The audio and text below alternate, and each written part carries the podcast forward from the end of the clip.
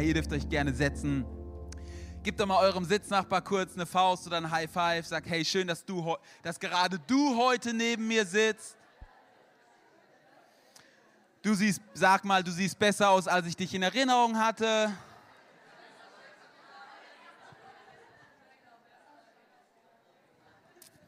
Sehr gut.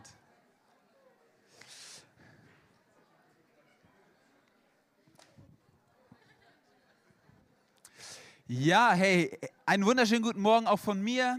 Für alle, die mich nicht kennen, mein Name ist David, ich bin einer der Pastoren hier und ich möchte mich zu Beginn der ähm, Predigt ganz kurz bedanken für alle Glückwünsche, die mich erreicht haben ähm, zum Sieg meiner Eintracht. Also wir sind Europapokalsieger, danke, ja, genau, Applaus. Das ist die einzige Fußballmannschaft mit einer biblischen Verheißung, wir sollen in Eintracht zusammenkommen. Ihr wisst es. Also ähm, seid lieber wie Jesus unterwegs, so wie ich seid Eintracht Frankfurt-Fans. Hey, herzlich willkommen zu äh, Teil 3 unserer Predigtreihe Gesunde Beziehungen. Und ähm, wir schauen uns äh, diesen Monat an, wie können ganz praktisch Beziehungen gelingen. Denn ähm, unser Leben besteht zu einem so großen Teil aus Beziehungen, oder? Also es gibt sogar äh, Philosophen oder Psychologen wie ähm, Adler, die sagen, dein ganzes Leben ist quasi nur zwischenmenschliche Beziehungen. Das macht dein Leben im Kern aus. Es sind Beziehungen. Und ähm, Jesus wurde mal gefragt, ähm, Jesus, was ist das höchste und das größte Gebot als ein Nachfolger von dir? Wenn man dir nachfolgt, Jesus, also deine Lehren leben will, was ist das Wichtigste, was man tun soll? Und Jesus antwortet wie folgt in Matthäus 22, du kennst den Vers vielleicht als Doppelgebot der Liebe, da heißt es ab Vers 37, du sollst den Herrn, deinen Gott, lieben von ganzem Herzen, von ganzer Seele und von ganzem Gemüt. Dies ist das höchste und erste Gebot.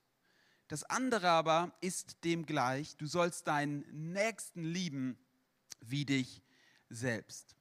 Hey, und hier ist was, was mich total begeistert. Jesus, der ähm, Gott selbst, der auf die Welt gekommen ist, er wird gefragt, was macht im Kern die Nachfolge aus, was macht im Kern der christliche Glaube aus? Und er sagt zwei Dinge. Eine Liebesbeziehung zu Gott und eine Beziehung voller Liebe zu Menschen. Weißt du, und es ist so faszinierend, dass es im christlichen Glauben geht es nicht zuallererst um Theorie. Es geht auch im christlichen Glauben zuallererst nicht um eine Philosophie. Es geht im Kern um Beziehung. Christentum ist eine Beziehungsreligion. Im Kern geht es um eine Beziehung von dir zu Menschen, von dir zu Gott und von dir zu dir selbst. Alles drei ist hier. Liebe Gott, den Herrn, von ganzem Herzen, ganzer Seele, ganzem Gemüt und liebe deinen Nächsten wie dich selbst.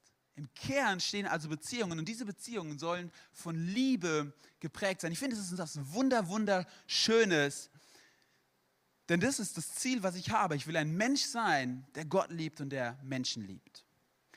Und ähm, ich habe einen kurzen ersten Gedanken mitgebracht, weil ich glaube, wenn wir, wenn wir über die Themen Gott lieben und Menschen lieben nachdenken, dann würden wir wahrscheinlich nicht unbedingt dann Zusammenhang sehen. Ich glaube, es gibt verschiedene Arten zu sagen, wen man liebt. Ich habe euch mal so ein Diagramm mitgebracht.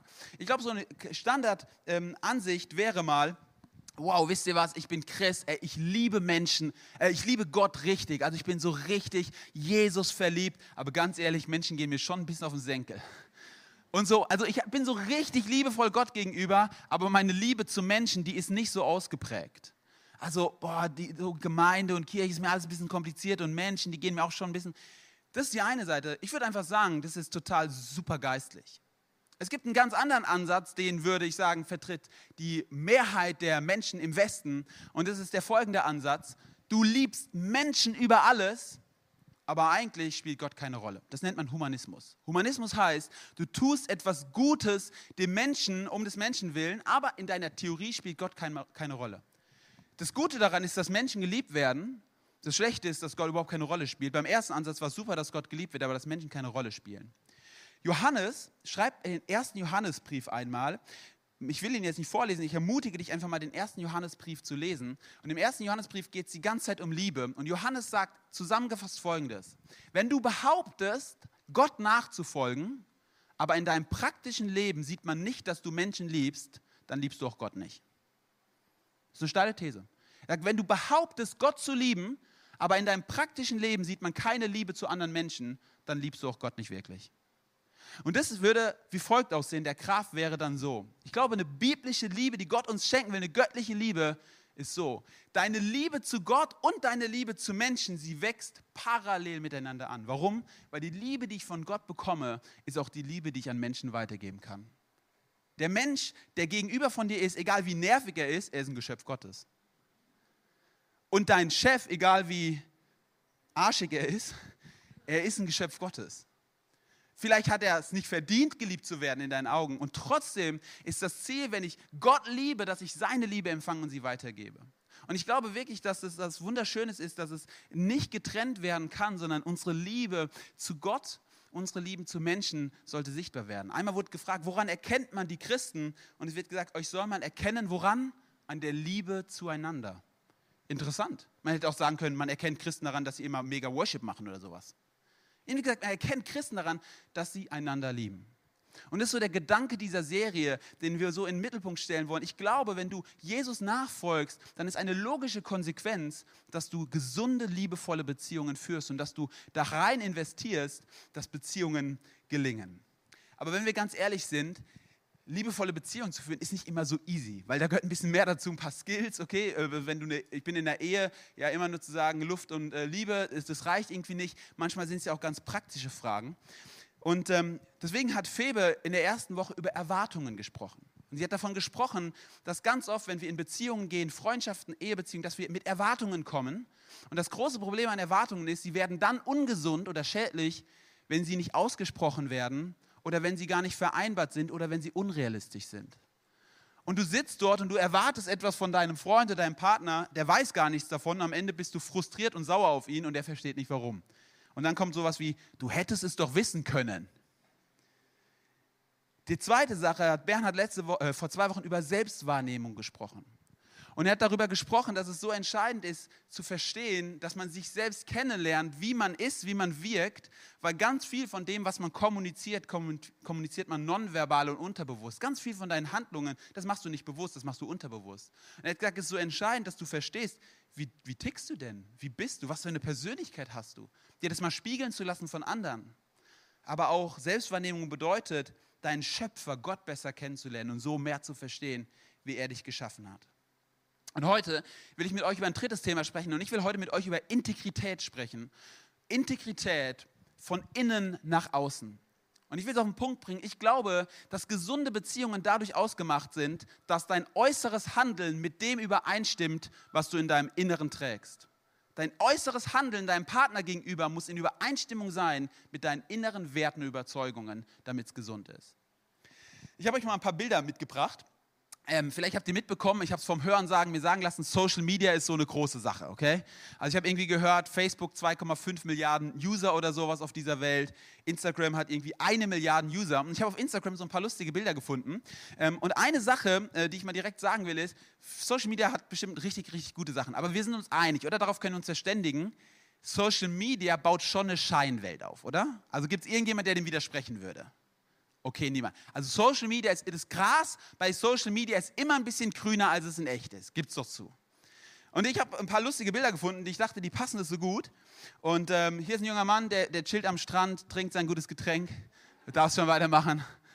Und in Wahrheit sieht es so aus. Es ist schön, aber es ist nicht wahr. Ich habe euch was anderes mitgebracht. Hey, Mädel ist irgendwo in der Natur, sieht richtig gut aus, hammer cool und in Wahrheit sieht es so aus halt. Es gibt so eine eigene Instagram-Seite, die heißt Boys of Instagram, äh, nee, äh, Boyfriends of Instagram. Das sind nur Bilder von Leuten, die fotografieren, wie irgendwelche Freunde ihren Partnerinnen irgendwelche Bilder machen und dafür in so verrückte Positionen geben oder ihr Leben einfach aufgeben oder riskieren, dass die Freundin das perfekte Bild kriegt. Das ist so ein Boyfriend of Instagram. Oder hier habe ich euch jetzt mitgebracht, hey, die perfekte Beziehung ist so schön, hey, meine Partnerin und ich und in Wahrheit sieht es halt einfach so aus.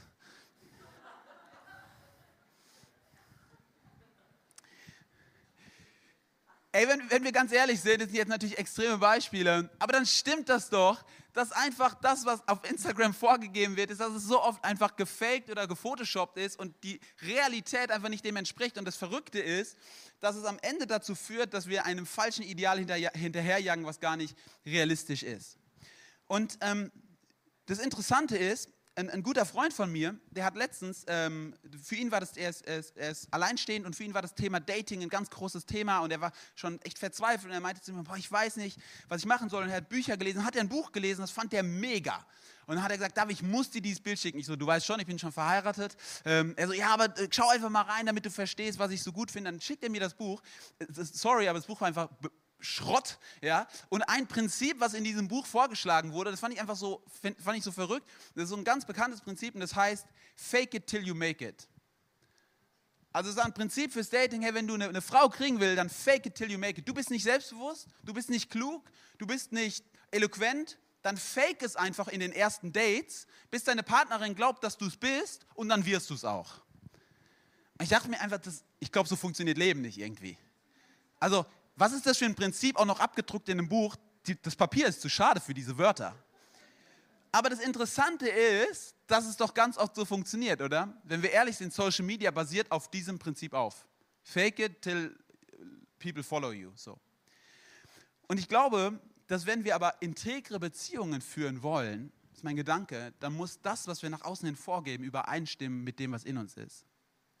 Per Definition heißt Integration wie folgt ist eine Übereinstimmung zwischen den eigenen Idealen, Werten, Prinzipien, dem eigenen Glauben in Übereinstimmung mit meiner Lebenspraxis. Also meine Werte, mein Glauben, meine Prinzipien, sie stimmen überein mit meiner Lebenspraxis. Und ich glaube, da ist ein ganz entscheidender Punkt, den ich einfach mal zusammenfassen will. Integrität bedeutet, dein Innenleben und dein Außenleben, sie stimmen überein. Und ich will das mal so veranschaulichen, ganz simpel. Wenn wir davon ausgehen, jeder Mensch von uns, er hat ein Innen und ein Außen. Die Bibel beschreibt das Innen zum Beispiel als Herz. Und dieses Innen, darin sind unsere Werte, Überzeugungen, unsere, vielleicht auch unser, unser Charakter, unser wahrer Charakter, unsere Prioritäten, sie sind hier veranlagt. Und nach außen leben ist vielleicht unser Aussehen, unser Status, unsere Worte, unser Social Media Account. Und ich habe mich gefragt, wie kommt es dazu, dass man eigentlich im Kern etwas ist, aber nach außen hin etwas anderes vorgibt. Und mir sind zwei Hauptgründe eingefallen, warum ich glaube, dass, warum wir eine Social Media Welt oder warum wir so eine Welt in Beziehungen aufbauen. Das sind zwei simple Gründe. Der erste Grund ist, ich schaue in mein Inneres und ich merke, es gefällt mir nicht. Ich schaue in mein Inneres und ich merke, es gefällt mir nicht. Und dann denke ich, aber mir gefällt es nicht, dann übertünche ich es durch ein anderes Bild oder ich schaue mich an und mir gefällt es nicht, also fake ich nach außen hin was anderes, damit ich mich beruhige, weil es mir ja nicht gefällt. Die andere Sache könnte sein, du schaust in dein Inneres und du bist eigentlich grundsätzlich zufrieden, aber du hast Angst davor, dass anderen es nicht gefällt. Und dann gehst du hin und du fakest es auch und du verdrehst dich vielleicht, du verbiegst dich vielleicht, weil du willst, dass andere dich anders wahrnehmen. Das ist ein Standardvorgang auf jedem Schulhof auf dieser Welt. Du hast in dir etwas, wozu du stehst, aber du hast Angst, dass es anderen nicht gefällt, also verdrehst du es. Und beide Mal passiert etwas, du bist nicht mehr integer, weil dein Innenleben nicht mehr mit deinem Außenleben übereinstimmt. Und jetzt übertragen wir das mal auf Beziehungen. Ich glaube, es passiert so oft bei Beziehungen. Du lernst jemanden kennen, einen Freund kennen und du merkst früher oder schneller in der Clique zum Beispiel, ganz ehrlich, als ich Jugendlicher wurde, irgendwann sind die Prioritäten von meinem Freundeskreis die sind auseinandergegangen. Und das eine war, ich konnte einfach mitziehen und Mitläufer sein oder ich hätte mich entscheiden müssen, ich hätte dagegen laufen müssen. Und ich habe es so gemacht, ich habe es einige Jahre mitgemacht, bis ich gemerkt habe, es ist so absolut uninteger, bis ich mich entschieden habe, es anders zu machen. Und die Wahrheit ist, ich habe meinen gesamten Freundeskreis verloren weil sie nicht mehr in Übereinstimmung waren mit dem, was ich gemacht habe. Und sie sagen, David, du bist ein Spießer oder du bist einfach fähig, also du, du trägst nicht mehr das mit, was wir machen. Da ging es um simple Sachen, da ging es um Partys, da ging es um, um Frauen, da ging es um, um, um Alkohol, wirklich so ganz simple Sachen als Jugendlicher. Darum ging es und ich habe alle meine Freunde verloren.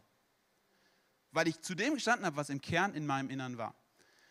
Das ist eine Freundschaft, eine simple Beziehung. Jetzt übertragen wir es mal auf eine Partnerschaft. Ich glaube, ganz viele Menschen oder junge Menschen beim Dating machen genau das. Sie haben Angst, dass, der, dass dem Partner oder der Person, die sie kennenlernen, nicht das gefällt, was sie sind.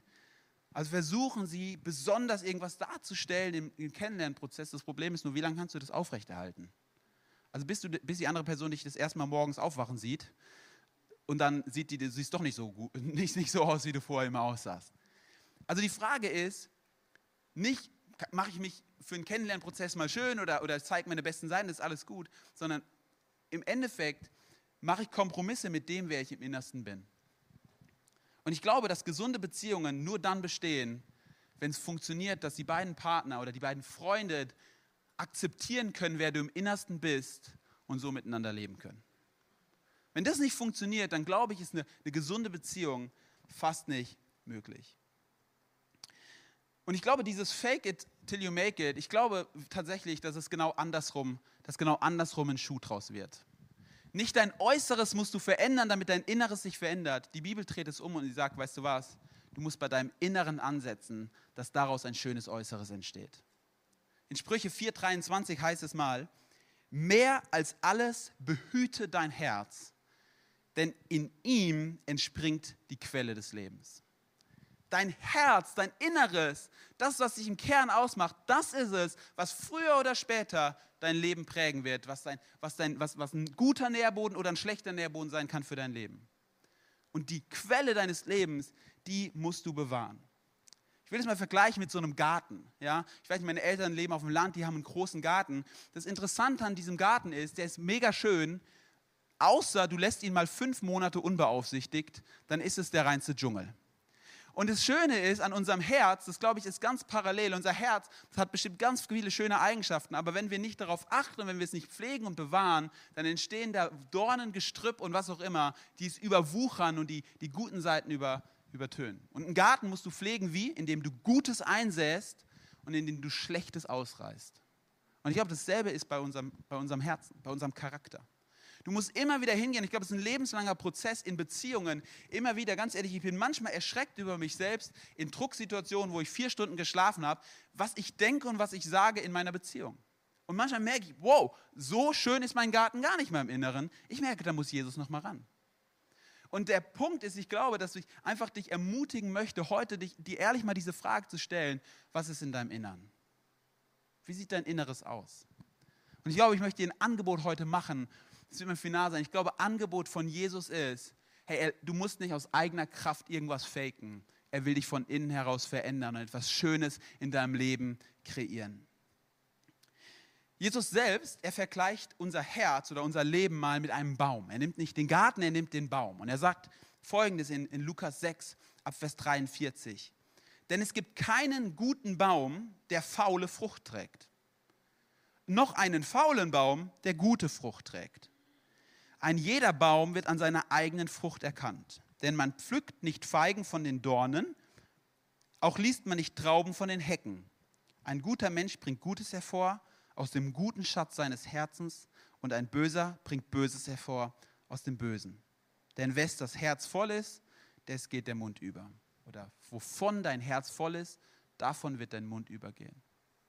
Und die, die, die Frage ist, so, die, die Jesus quasi stellt, entsprechen die Früchte deines Lebens dem, was du bist, deinem Zustand deines Herzens. Und es gibt hier zwei Optionen, die Jesus hier offen lässt. Nämlich das eine ist, er kann grundsätzlich sagen, du bist zum Beispiel ein Feigenbaum, aber da sind irgendwie ähm, Dornen dran. Also er sagt, es passt nicht ganz zusammen. Also in dir ist was Gutes, aber nach außen hin ist irgendwie dornig. Die andere Möglichkeit ist, eigentlich bist du ein Dornbaum innerlich und du versuchst etwas schöne Früchte zu zeigen. Und was er sagen will ist, hey, was wir brauchen, ist eine Herzensveränderung, dass in uns ein gutes Herz ist, ein verändertes Herz, dass daraus gute Früchte entstehen. Wie sieht es in deinem Inneren aus? Ich will dir mal ein paar Dinge nennen, bei denen ich mir wünsche, dass sie in meinem Inneren präsent sind und vielleicht so ein bisschen mit kontrastieren mit Dingen, die manchmal in unserem Inneren sind. Ich wünsche mir, dass in meinem Herzen, ich fange mal an bei einem Selbstbild.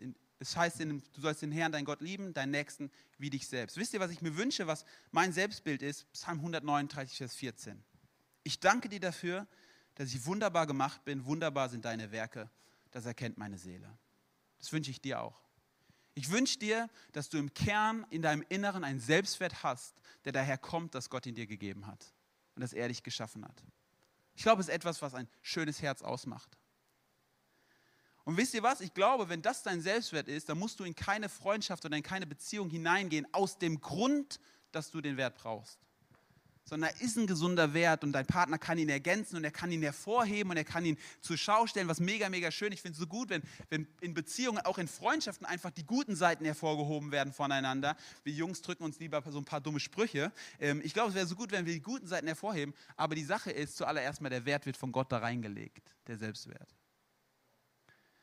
Und gleichzeitig glaube ich auch, dass folgendes Selbstbild in meinem Herzen sein sollte.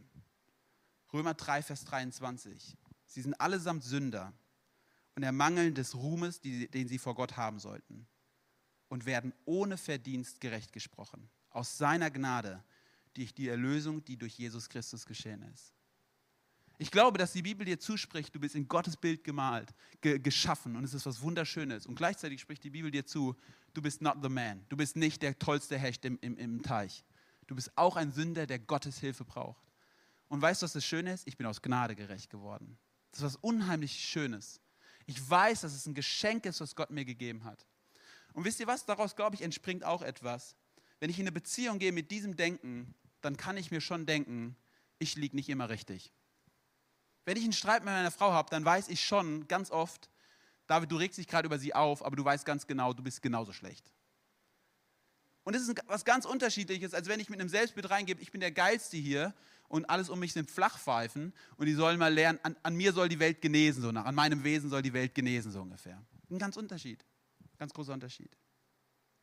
Was für Werte sollen mein Leben bestimmen? Wir haben mal Ines und ich haben Prioritäten gesetzt. Was sind Prioritäten in unserem Leben? Ich will dir mal einen Vers vorlesen, Kolosser 3, Vers 2. Trachtet nach dem, was droben ist und nicht nach dem, was auf Erden ist. Oder Matthäus 16, 3, 6, Vers 33. Trachtet zuerst nach dem Reich Gottes und seiner Gerechtigkeit. Wir haben ganz am Anfang unserer Datingphase, haben Ines und ich ehrlich miteinander gesprochen und sie hat mich gefragt, was willst du werden? Ich habe gesagt, ich werde Pastor. Du weißt schon, was das bedeutet. Ich werde dir nie eine Yacht kaufen können. Und die Frage ist ganz simpel für mich einfach, ist es okay für sie? Kann sie damit im Einklang leben, dass es okay für sie ist? Ich sage immer, hey, wir werden ein gutes Leben haben, wir werden ein schönes Leben haben, aber weißt du was? Mein Ziel in diesem Leben ist nicht Reichtum. Ist nicht meins. Es kann deins sein, ist okay, ist fein. Aber die Frage ist, kann dein Partner oder kann deine die Gegenüber mit dem leben, was in deinem Herzen eine Priorität hat? Weil dementsprechend wird sich dein Leben gestalten. Ich kenne zum Beispiel Familien, die darüber streiten oder Ehepaare, die darüber streiten, ganz praktisch, ob sie sonntags in den Gottesdienst gehen, weil für den einen aus seiner familiären Geschichte der absolute Wert ist, Sonntagmorgen ist Familientag und es wird zusammen gefrühstückt. Und die andere Person sagt, aber ich liebe Jesus und ich würde gerne in den Gottesdienst gehen. Und ich kenne wirklich Familien, die darüber jahrelang über diesen Punkt gestritten haben. Soll ich in den Gottesdienst gehen oder ist es nicht Familientag, ich muss bei meiner Familie sein? Und es ist ein ganz simpler kleiner Punkt, aber ein Wert, der in meinem Inneren ist, eine Priorität, die ich mir gesetzt habe, die hat für mein Leben da eine Priorität gesetzt. Und ich weiß, Sonntagmorgen ist ein Tag, in dem ich in der Kirche verbringe. Familientage sind Hammer, aber sie sind nicht am Sonntagmorgen. Und das ist ein Wert, der mich von innen ausmacht und der dann mein äußeres Handeln bestimmt. Oder ich habe mir gesagt, wie, wie, wie, soll mein, wie soll mein Verhältnis zu dieser Welt sein? Wie soll meine Stimmung sein? Und mein Satz ist hier Nehemiah 8, Vers 10, das ist mein Hintergrund von meinem Bildschirm. Die Freude am Herrn ist meine Stärke hey, ich will nicht rumlaufen wie der letzte Mann auf der Beerdigung, dem gerade das Kind in den Brunnen gefallen ist. Ich will voller Freude diesem Leben entgegenblicken, auch wenn es mal einen Moment gibt, wo ich diese Freude nicht verspüre. Und das ist eine innere Priorität, die ich haben will. Und ich will dir eins sagen, dein Inneres wird immer dein Äußeres prägen. Und deswegen ist die Frage, was ist in deinem Innern? Was sind die Werte und Prinzipien, die du hast? In der Jugend ist eine der häufigsten Fragen, die ich mit jungen Leuten immer bespreche, ist ja, ist ja normal, hey, ist es, ist es vollkommen fein, ähm, ist es egal, ob mein Partner Christ ist oder nicht? Und ich finde das eine, eine, aufrichtige Frage und die ist auch vollkommen fein. Und ich gebe da eigentlich gar nicht, ich will da immer nicht eine Ja- oder Nein-Frage drauf angeben, weil es sind immer so geschlossene Antworten. Ich frage eigentlich meistens eine Gegenfrage. Und ich frage einfach nur, hilft dir diese Partnerschaft, deine Prinzipien zu leben, die du in deinem Inneren hast, nach außen zu leben? Oder wird es dazu führen, dass du Kompromisse mit den innersten Werten machst, die du eigentlich in dir trägst? Hilft dir diese Freundschaft, die du jetzt eingehst, ob es eine feste oder eine lockere Freundschaft ist, hilft sie dir, deine inneren Prinzipien und Werte, die du vom Wort Gottes her erkannt hast, zu leben? Oder wirst du dazu führen, dass du Kompromisse machst? Du kannst Kompromisse machen, ob du die Wandfarbe grün oder rot streichst, ob du in Malediven in Urlaub fährst oder was Taiwan. Aber die Frage ist, ob du mit deinen innersten Werten Kompromisse machen willst. Das bezweifle ich, ob es langfristig eine gesunde Beziehung bringen wird. Jesus war mal in Lukas 4 unterwegs und er hat gerade seinen Dienst begonnen. Und Jesus saß in der Synagoge und er hat angefangen zu lehren. Das waren die ersten Predigten von Jesus. Und ich finde an dieser Geschichte in Lukas 4 kann man so schön sehen, wie, wie ein Leben aussieht, wenn der Auftrag oder das Innenleben absolut safe und sicher ist und ich mein Außenleben demnach gestalte. Und Jesus fängt an zu predigen in der Synagoge und er, er predigt über Jesaja und er sagt, hey, in Jesaja wird von einem Menschen gesprochen, wo der Geist des Herrn auf ihm liegt und so weiter. Und Jesus stellt sich hin und sagt, wisst ihr heute bei mir in meinem Leben ist diese Prophetie Erfüllung geworden. Und die Leute, die hören Jesus reden und die sind mega begeistert und die sind so, wow, Jesus, du bist so jung, du bist doch der Sohn von Josef, die kannten seine Family und die sind so, wow, Jesus, du bist außerordentlich und sie jubeln ihm zu. Und dann frage ich mich, was macht Jesus, nachdem ihm absolut zugejubelt wird? Alle feiern ihn. Man könnte meinen, der geht genauso weiter und der sagt, boah, und jetzt, jetzt, jetzt nutze ich das aus und ich predige genauso eine schöne Botschaft weiter. Und wisst ihr, was Jesus hingeht? Und Jesus dreht den Spieß um und er sagt, aber wisst ihr was? Ihr gehört zu denen in der Geschichte, die nicht glauben wollen. Ihr, meine Zuhörer, ihr seid die, die nie zuhören, wenn derjenige kommt, der die Botschaft bringt. Und die Leute denken, dein Ernst? Und sie gehen hin, fünf, fünf Verse, nachdem sie ihn gefeiert haben. Und es ist die erste Geschichte in Jesu Leben, wo er anfängt zu predigen. Weißt du, was sie machen? Sie nehmen ihn, sie schleppen ihn raus vor die Stadt, sie führen ihn an den Stadtrand und es heißt, dass sie ihn von der Klippe schmeißen wollen. Jesu Dienst begann mit einem Attentat auf sein Leben. Das ist Fakt. Und das Interessante ist, was macht Jesus jetzt? Geht Jesus hin und sagt, hey, sorry guys, war nicht so gemeint, alles gut, ihr, ihr gehört auch zu den Guten, ist schön.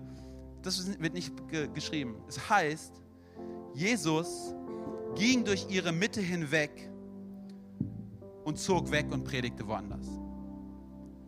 Er revidierte es nicht, er entkam ihnen und predigte weiter seine Botschaft. Und hier finde ich, an dieser Geschichte merken wir zwei Dinge. Jesus wird himmelhoch jauchzend bejubelt und er wird fast umgebracht. Aber eins ist klar, sein Auftrag, seine inneren Motive, die bleiben gleich. Der Auftrag, das Ausleben seines Auftrags war ihm wichtiger als die Anerkennung der anderen. Weißt du, ein Fakt ist, wenn du von der Anerkennung von Menschen lebst, wirst du durch ihre Ablehnung sterben. Wenn du von der Anerkennung von Menschen lebst, dann wirst du durch ihre Ablehnung sterben. Jesus er wusste, wer er war. Die, Lukas 4 beginnt mit dem Fasten Jesu in der Wüste, wo er Zeit mit seinem Vater geht. Und es heißt am Ende, er ging in der Kraft des Heiligen Geistes wieder raus. Er kam von einem Ort, wo er wusste, wer er war. Wenn du von der Anerkennung anderer lebst, wirst du durch ihre Ablehnung sterben. Und wisst ihr, was ich mir so wünsche? Ich wünsche mir, dass du gesunde Beziehungen führst durch zwei Dinge in dem in dir ein gesundes und geheiltes Herz, ein inneres ist, aus dem gute Frucht entsteht. Und zum anderen, dass du ein Leben lebst, in dem du annehmen kannst, wer du bist und es nicht kompromittieren musst in einer Beziehung zum anderen, nur um einem anderen zu gefallen. Ich glaube, gesunde Beziehungen entstehen dann, wenn beide Partner kommen, wenn beide Freunde kommen. Sie wissen, wer sie sind und sie dementsprechend handeln. Und einander akzeptieren. Und jetzt ist natürlich die praktische Frage, was jetzt? Ja, was soll ich machen? Was, was, wie soll ich hier rausgehen? Wie soll ich eine gesunde Beziehung führen? Ich glaube, absolut das allererste, was du tun musst, ist, dich zu fragen, wie sieht es in meinem Innern aus? Die Frage habe ich hier während der Predigt immer wieder gestellt. Ich glaube, es ist die entscheidende Frage. Wie sieht es wirklich in deinem Innern aus? Ich glaube, wir dürfen ehrlich zu uns selbst werden. Und die zweite Sache ist, wir dürfen ehrlich sagen, Jesus, ich bitte dich, dass du in meinem Garten mit mir gemeinsam aufräumst. Und ich bitte, dass du dort, wo Bosheit und Neid und, und, und Ungeduld ist, weißt du, Ungeduld, ah, ich bin so ungeduldig, dass Ungeduld ist, dass du sie rausnimmst und dass du mich Stück für Stück veränderst, dass ich zu einem fruchtbaren Baum werde, aus dem gute Frucht entsteht.